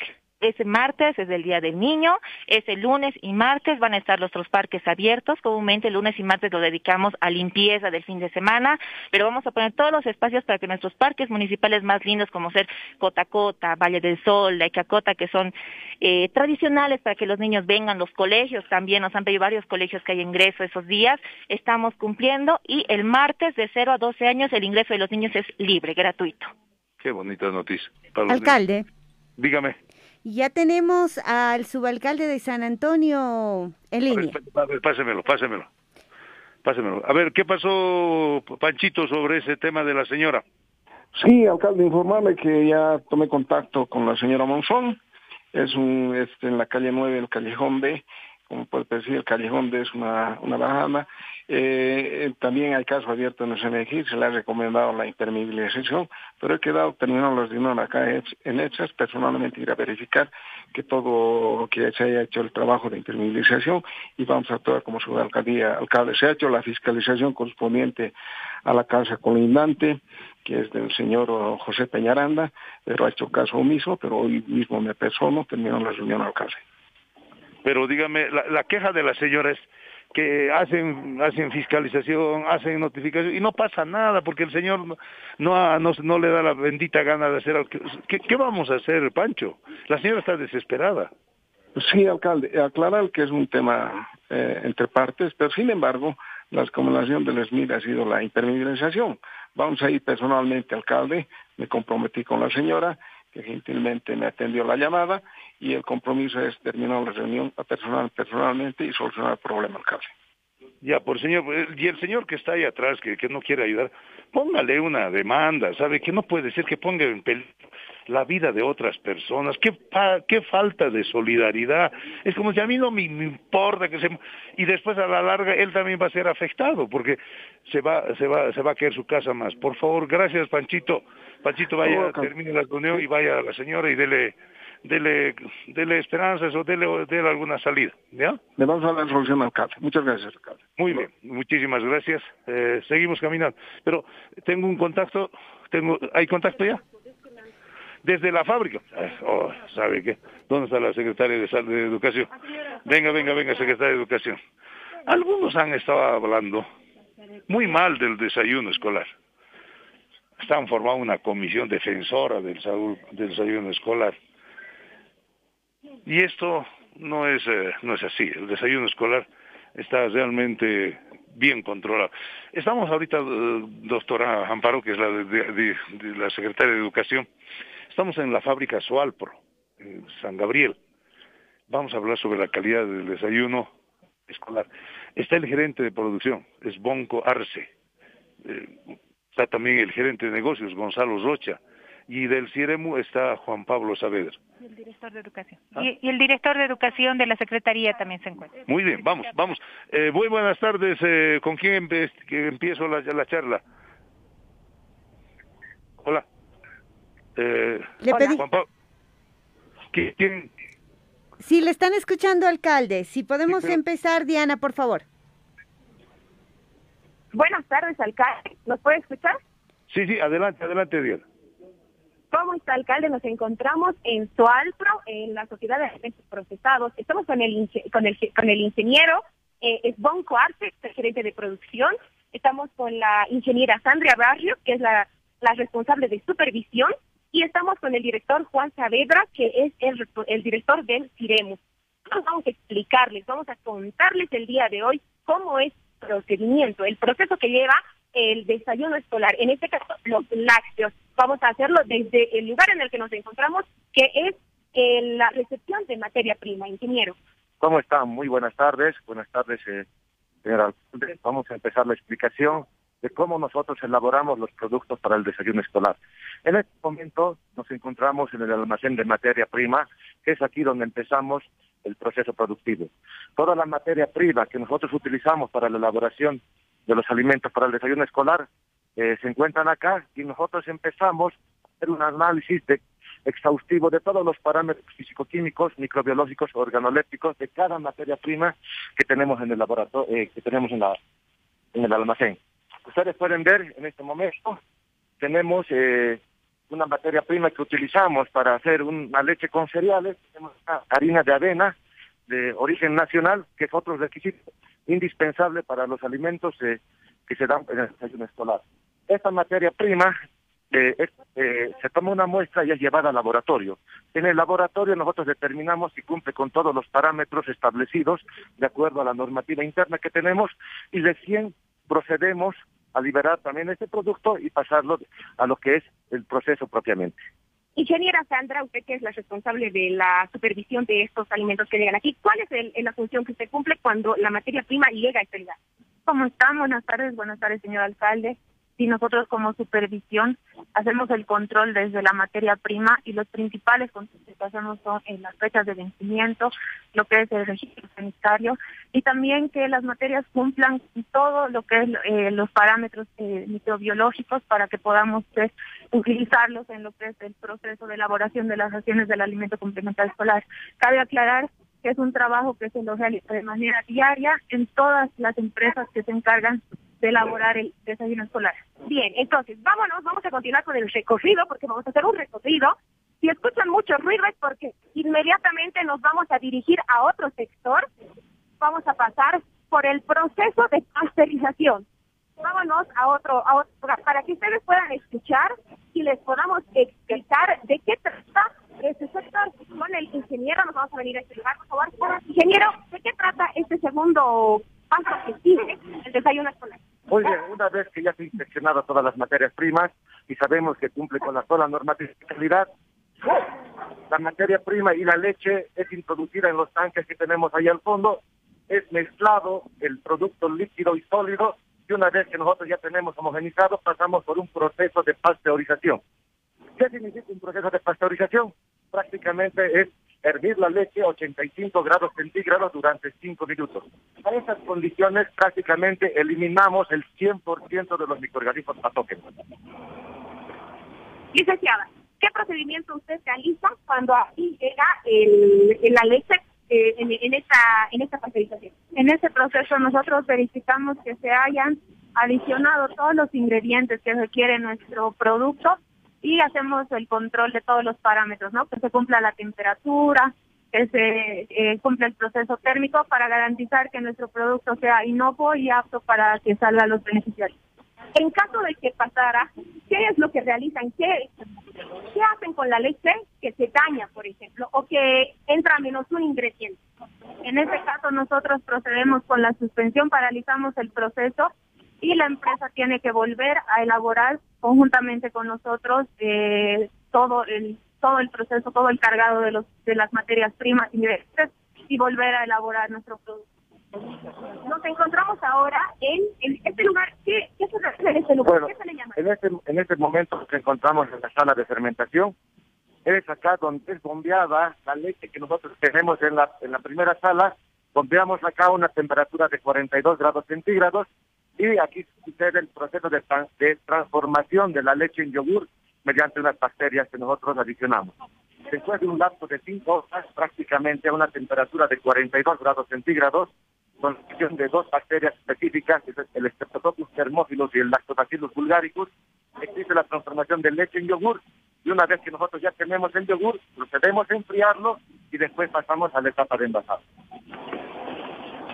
Bien, vamos a dirigirnos ahora al siguiente, al siguiente lugar. Este, en este lugar, como ustedes han podido escuchar, se realiza la fermentación del yogur que llega hasta los niños, hasta todas las unidades educativas, y les vamos a mostrar cuál es el procedimiento de envasado, desechado que se realiza en este lugar, ¿verdad, ingeniero? Bueno, en este momento nos encontramos en el área de envasado.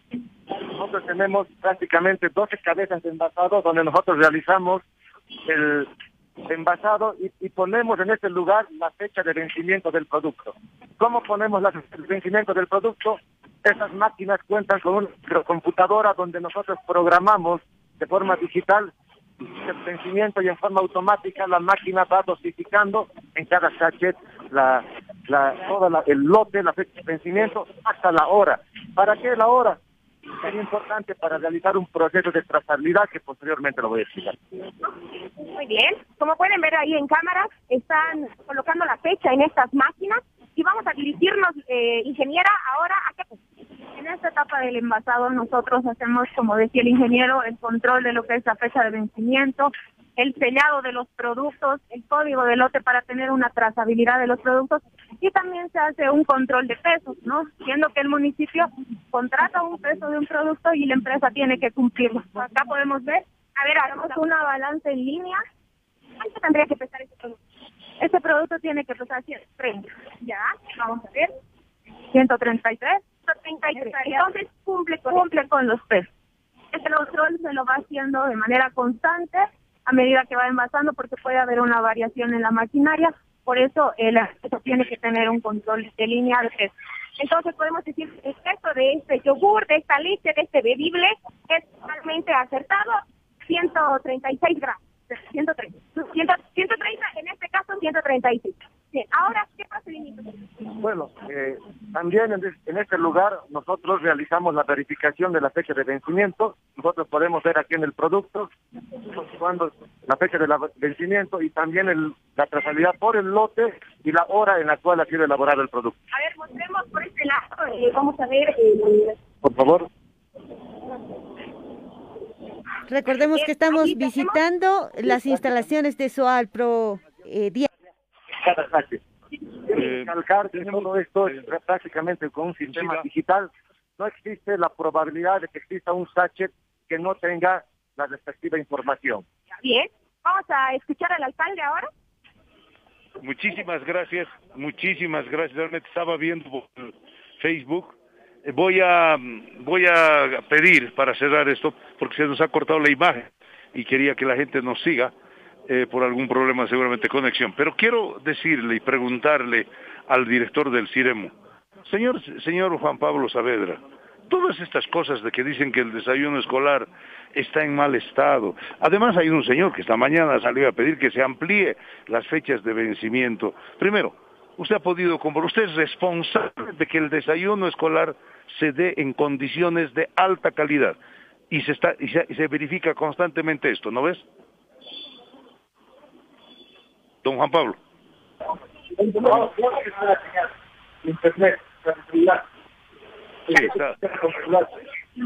Es muy mala, muy mala la señal. Bueno, aquí está la secretaria de Salud de Educación a mi lado y le, paso la pregunta mientras tanto.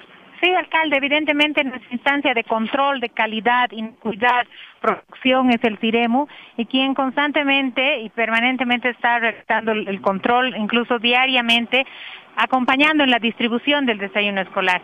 Y en caso de evidenciarse alguna irregularidad, algún desperfecto en alguno de los productos, también el contrato eh, que hemos suscrito con las empresas nos permite aplicar las sanciones correspondientes. Dígame, en el caso de, lácteos, ¿qué empresas están, se han asociado para darnos el producto? Son eh, tres eh, asociaciones que hemos adjudicado y en las de lácteos están Soalpro, con EVA y una empresa más que no recuerdo el nombre, pero está una empresa estatal, ah, Delicia, perdón, empresa estatal más dos privadas. Pues está EVA, la empresa EVA del Estado. Sí, la empresa EVA que es prestigiosa durante muchos años que ella ha podido entregar el desayuno escolar y adjudicarse en muchos municipios, inclusive para su distribución. O sea, y por lo tanto, todos esos que dicen que estamos entregando desayuno escolar en malas condiciones, hacen daño a las empresas, le hacen, caso, le hacen daño a Evo, a Soalpro, a Delicia, que tienen reconocida capacidad para controlar y proveer desayuno escolar.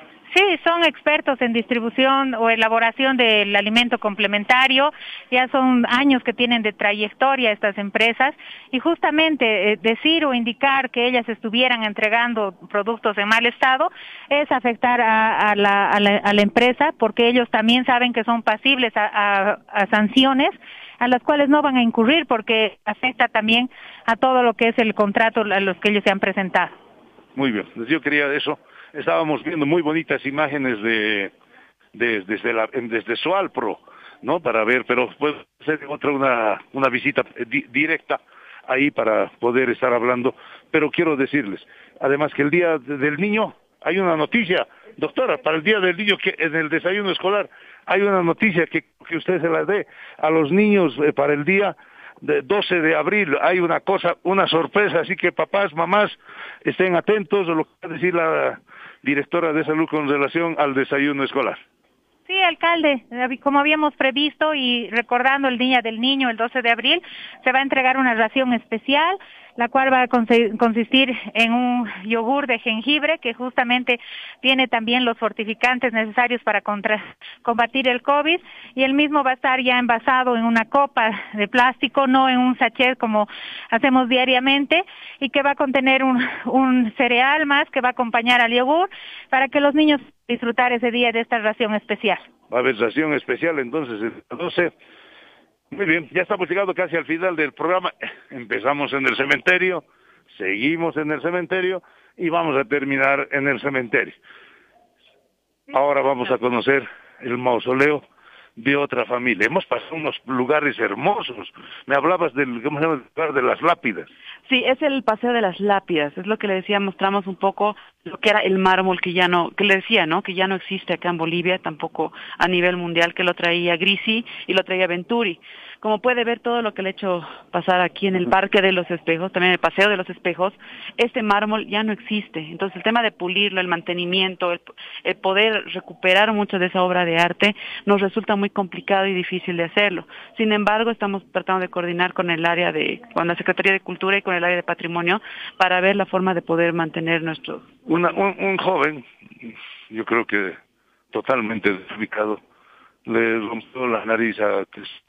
Es parte de este Lamentablemente sí, es, es parte, este parte de este mármol. es parte de este mármol que ya no se puede reconstruir. Entonces, es justamente por eso es que tenemos también, lo tenemos sin nariz, lamentablemente, porque ya no se encuentra este mármol para poderlo distribuir o poder adquirir. ¿No? ¿Qué? Es un daño patrimonial bastante alto y creo que la gente no valora ¿no? La, el patrimonio cultural que tenemos en el cementerio ni en ningún área de nuestro departamento. ¿no? Qué mal, qué mal. Y lo peor es que algunas autoridades lo, lo dicen que lo van a proteger. Pero bueno, estamos aquí en otro. Familia Salvietti. Contanos la importancia de la familia Salvietti. Salvietti es otra de las familias importantes de La Paz, ¿no? Que podemos decir, hablamos de la del refresco Salvietti, ¿no? Claro, la papaya Salvietti, que todos conocemos además, ¿no?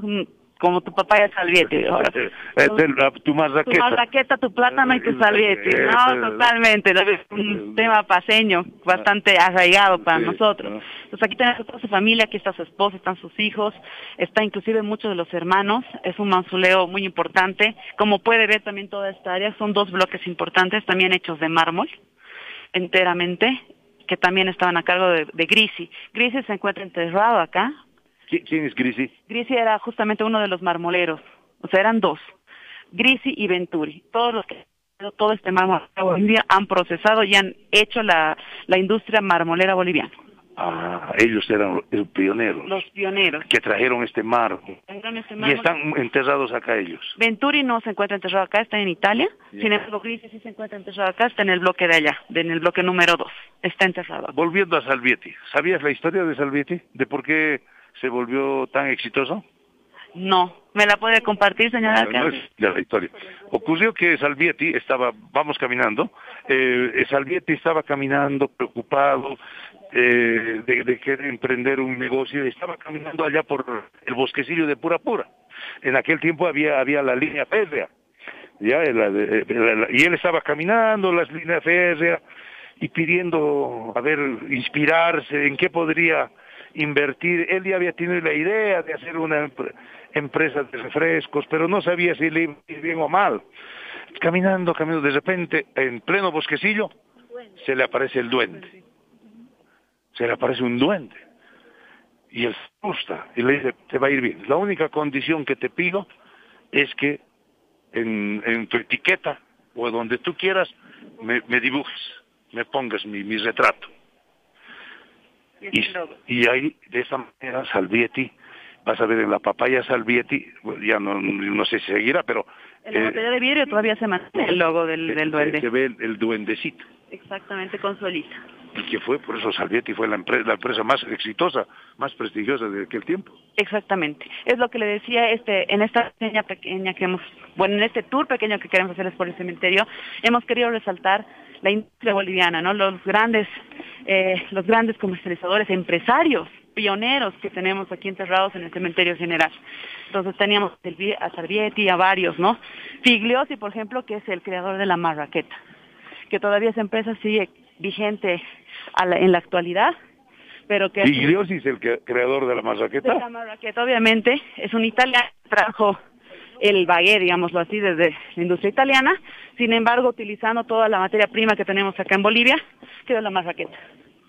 Ah, mira, y, y todos están enterrados aquí. Todos están enterrados acá. Aquí Cabrera, Baroa. Cabre- Este, por ejemplo, es un mausoleo de la Guerra del Pacífico. Ya. Es el primer mausoleo que ha habido eh, acá en el cementerio general. El- por ejemplo, en Cultura tienen una foto muy linda que la vamos a compartir en nuestras redes sociales en algún momento, en el que se puede ver este hermoso mausoleo y acá todavía el cementerio general con las crucecitas en, en la tierra. Entonces es el primer mausoleo que ha habido aquí en el cementerio general. Caramba, aquí están héroes, héroes de la guerra del Pacífico. Héroes de la guerra del Pacífico. Y más allá tenemos los de la, los del, los beneméritos de la guerra del Chaco, en el que está allá de piedra. Aquellos del, de la guerra. Sí. Qué impresionante, ¿no? Ya estamos acabando. Priscila, realmente he tenido una tarde diferente, un programa diferente. Hemos hablado de todo y estamos el cementerio da para hablar todo, es impresionante. Para muchas cosas, la verdad es que es un es un lugar donde podemos tener mucha historia, más allá de un tema paranormal que es como que lo que le atrae mucho a la gente, pero creo que es un tema de mucha cultura, de mucha historia que podríamos abarcar de diferentes ámbitos, señor alcalde, para que nuestra aprobación también valore no lo que es el cementerio general y todo lo que nosotros podemos brindarles eh, y las puertas abiertas no a todos los que quieran conocer un poco más de lo que es el cementerio general y los personajes notables que tenemos aquí. Pues muy bien. Priscila, ¿qué te pareció el programa? Variado, alcalde, bastante variado. Lo que pasa es que uno a veces eh, piensa en el gobierno municipal y piensa en los baches, piensa en los muros, en las calles, quizás hasta en el recojo de los residuos sólidos, pero realmente uno no es consciente de todos los servicios que realmente ofrece el gobierno municipal en todos los niveles, educación, salud, inclusive en el tema de cementerios. Hoy yo me enteré, alcalde, que tenemos 30 cementerios en el municipio y yo la verdad es que desconocía muchos de ellos ilegales, nos contaba la directora del cementerio general, buenas noticias con lo del cementerio de la Llamita. Creo que la gente, gracias al programa, se está enterando de cuál es el alcance real de la gestión municipal. Demasiadas cosas que atender, alcalde. Sí, muy linda. A ver, aquí estoy con, una, con una figura hermosa. Qué hermosa. ¿Qué representa? Es de una mujer obviamente que está eh, de la familia Solís. Es una familia también notable de acá de la ciudad de La Paz. Podemos notar también ahí en sus nombres. Pero como le digo, resaltar mucho el trabajo que se hacía en mármol, ¿no? Es un trabajo muy difícil. Es la Virgen María, es una mujer en realidad, ¿no? Que está eh, cuidando la lápida de la familia Solís. No llena de gracia, María llena de gracia. Eh, llena de flores también, ¿no? dándonos un poco de paz y sensibilidad de lo que es el cementerio general.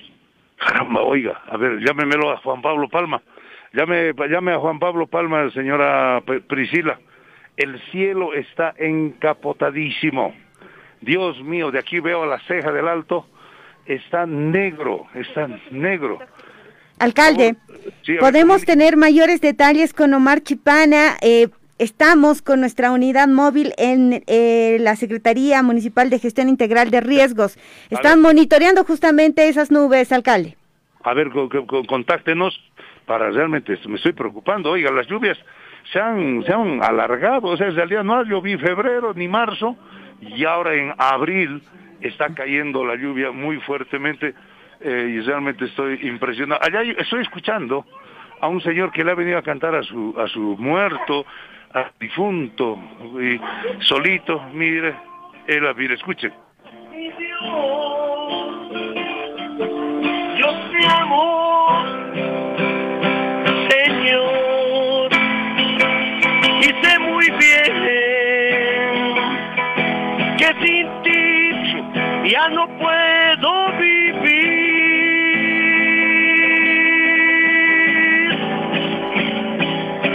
Yo te amo, mi Dios. Yo te amo, Señor. Y sé muy bien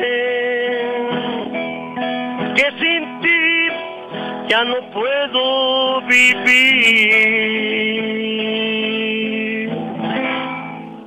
Gracias.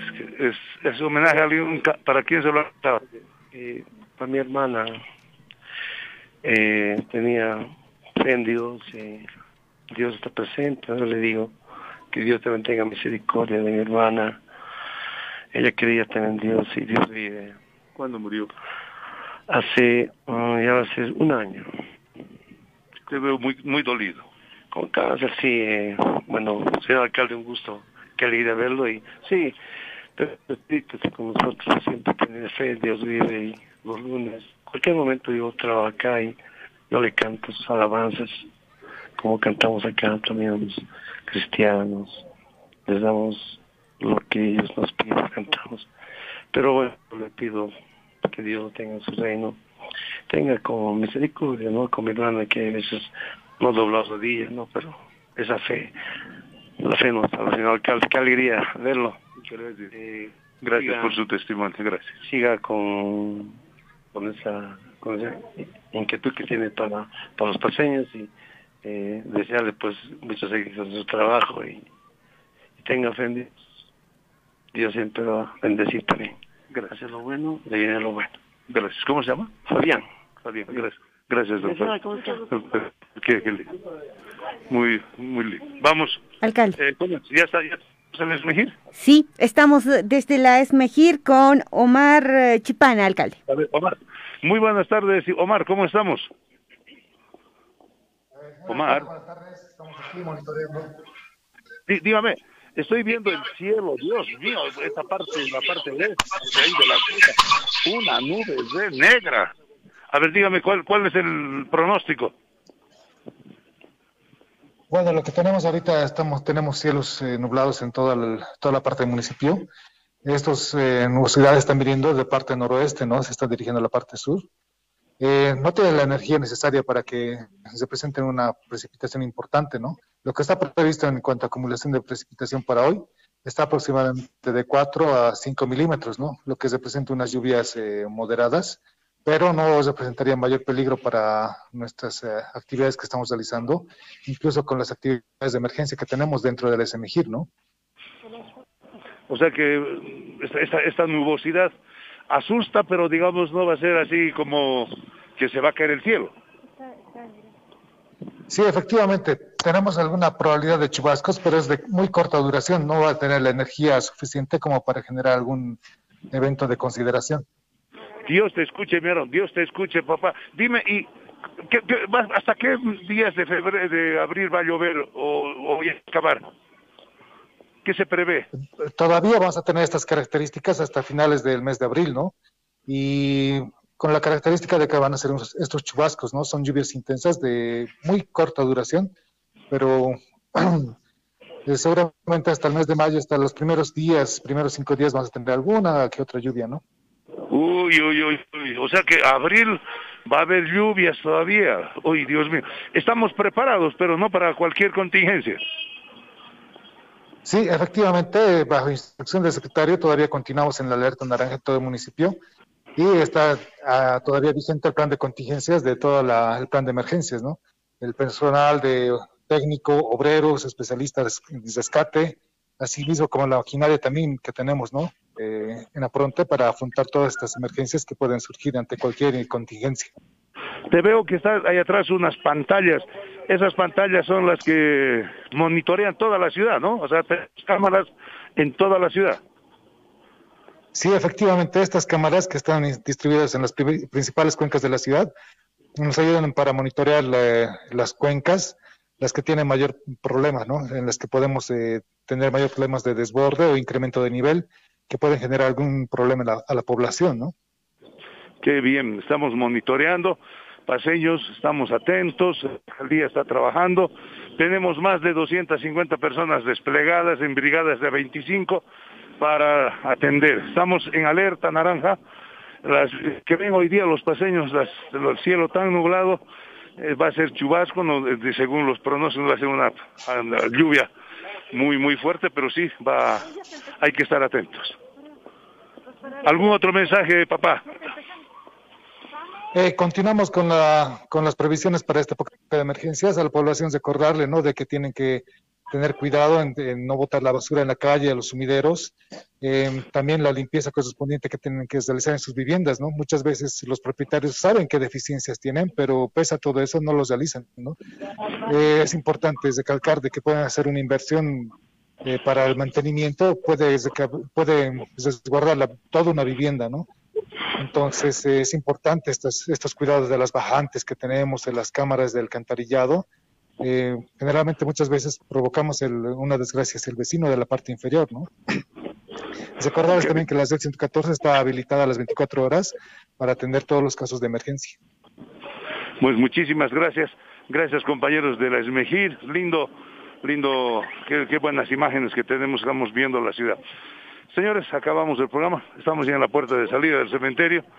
Hemos recorrido. Ahora vamos a ir a, vamos a, ir a, a comer pescado. Pescado, sí. Una tradición de todo paseño, venir al cementerio, se sirve su helado de canela, visita a sus familiares y después pasa a servirse un delicioso plato de pescado. Gracias por el turismo. ¿Cómo te llamas? Paola Antesana. Paola, gracias, gracias. A usted, alcalde, un placer. Muy, muy bonito hemos en la tarde, realmente eh, que hemos vivido otro, otro tipo de experiencia. Muchas gracias. Estamos bienvenidos a todo el público que quiera visitar o que quiera conocer. Quedan bienvenidos. Pues muy bien. No hay programa el próximo jueves, alcalde. Estamos en Jueves Santo. No tenemos programa el próximo jueves, entonces será hasta dentro de ¿Por qué no tenemos programa el día jueves? Jueves Santo y usted está en Tarija en los actos de conmemoración al, a la Fundación de Tarija. Pero puedo transmitir desde Tarija. Ah, se puede transmitir desde Tarija también. A ver, analizaremos, analizaremos, analizaremos, ¿no? Pero vamos a estar en Tarija, vamos a estar en Tarija. Desde Tarija podría ser bonito, sea, hay que preguntar ahí a las radios, no sé, a ver si nos permiten transmitir desde Tarija. Pero de repente hay que dejar que descanse también la gente. Muchísimas gracias, gracias. Y que vamos a comer pescado como está prometido. Último aviso, alcalde, hoy es el último día para pagar impuestos, menos el 10% de descuento, entonces acérquese vecino y vecina a pagar sus impuestos hasta el día de hoy. ¿Sabes hasta qué hora? Sí, hasta las 8 de la noche. No, 11. 11 de la noche. 11. O sea, señor, ¿saben qué? Si usted eh, todavía quiere beneficiarse con el 10% del pago de impuestos a autos y, y viviendas, con el 10% menos, hasta las 11 de la noche está abierto la ATM para que usted vaya a pagar. Así que por favor, aproveche esta oportunidad, aproveche esta gana. Bueno, se está cayendo el cielo aquí, Priscila. Muchísimas gracias, te dejo que cierres el programa y a toda la audiencia de La Paz en paz. Un abrazo enorme. A usted, alcalde, las gracias por haber compartido con toda la ciudadanía muchos aspectos de los que desconoce el ciudadano de a pie, se entera todos los jueves desde las 2 de la tarde con 10 minutos en este programa La Paz en Paz. Es un misterio lo que va a pasar el próximo jueves. Lo cierto es que ya se viene también eh, Semana Santa, vamos a tener un montón de actividades, van a haber muchos controles también respecto a qué, a los mariscos, etcétera, actividades que hace el gobierno municipal a través de la Intendencia Municipal con la Guardia Municipal. Vean, son solamente son un par de aspectos de los que se ocupa el gobierno municipal de La Paz. Queremos abrazarlos a todos, desearles un excelente fin de semana, que sigan los días, que haya trabajo, que se reactive la ciudad y nos encontramos el próximo jueves, Dios mediante. Paga tus impuestos de bienes inmuebles y vehículos y hazlo con descuentos. Si pagas desde hoy hasta el 7 de abril, te beneficias con un descuento del 10% y del 8 de abril al 23 de mayo obtienes el 5% de rebaja. No pierdas esta oportunidad. Paga tus impuestos, hazlo con descuentos, obtén el 10 y el 5%. Paga tus impuestos, hazlo ya. La Paz, ciudad de movimiento, gobierno autónomo municipal. La Paz en Paz, un espacio donde eres escuchado y tomado en cuenta. Tu opinión es muy importante para nosotros porque así conocemos tus necesidades. El alcalde Iván Arias atiende personalmente tu llamada. Cuéntale tus inquietudes.